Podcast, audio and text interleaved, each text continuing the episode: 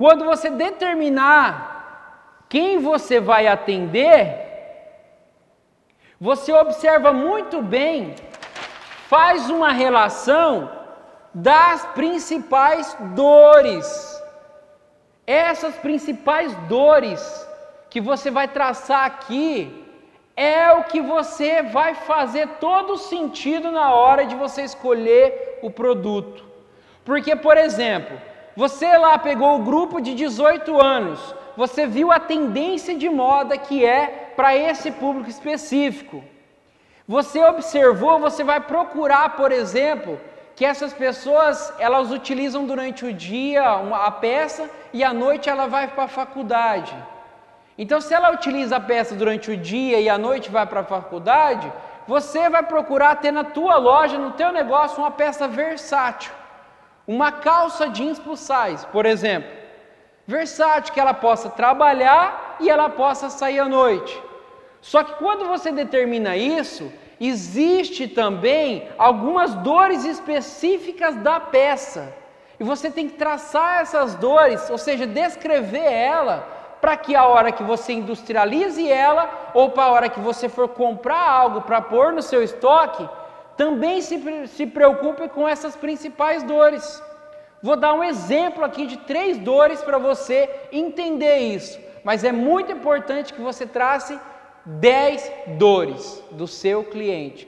O exemplo: essa pessoa você trabalha com plus size, é plus, e você está procurando específico trabalhar com aquele público que eu falei de 18 anos. A rotina dessa pessoa de 18 anos é: durante o dia trabalha, à noite faculdade, final de semana com namorado, com festa, balada.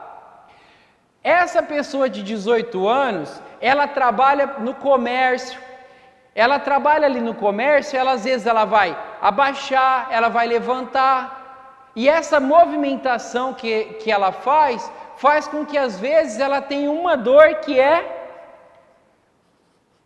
Teve várias experiências com calças que rebentam o zíper. E esse rebentar o zíper é uma dor grande que ela tem. Se você fez isso e traçou isso, o que, que vai acontecer? Na hora de você produzir ou comprar um produto para atender essas dores dela aqui, você vai ter ali descrito as dores.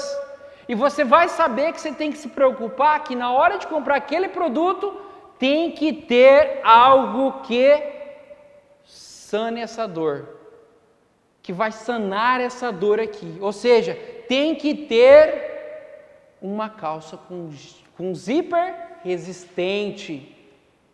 Isso resistente. Outro detalhe, outra dor que eu vou mencionar para você, por exemplo, é ela abaixa, levanta. Essa calça ela tem que ter às vezes um elastano. Por que, que ela tem que ter elastano? Porque o elastano ele vai fazer esticar a peça. Isso vai gerar o conforto, ela não vai sentir amarrada. Porque a dor dela é o que? A calça que prende ela na hora de trabalhar. E a terceira dor, por exemplo, é se ela usa durante o dia ou à noite essa peça, compra uma peça versátil. Uma calça que ela consegue utilizar tanto durante o dia e tanto para ir para a faculdade à noite.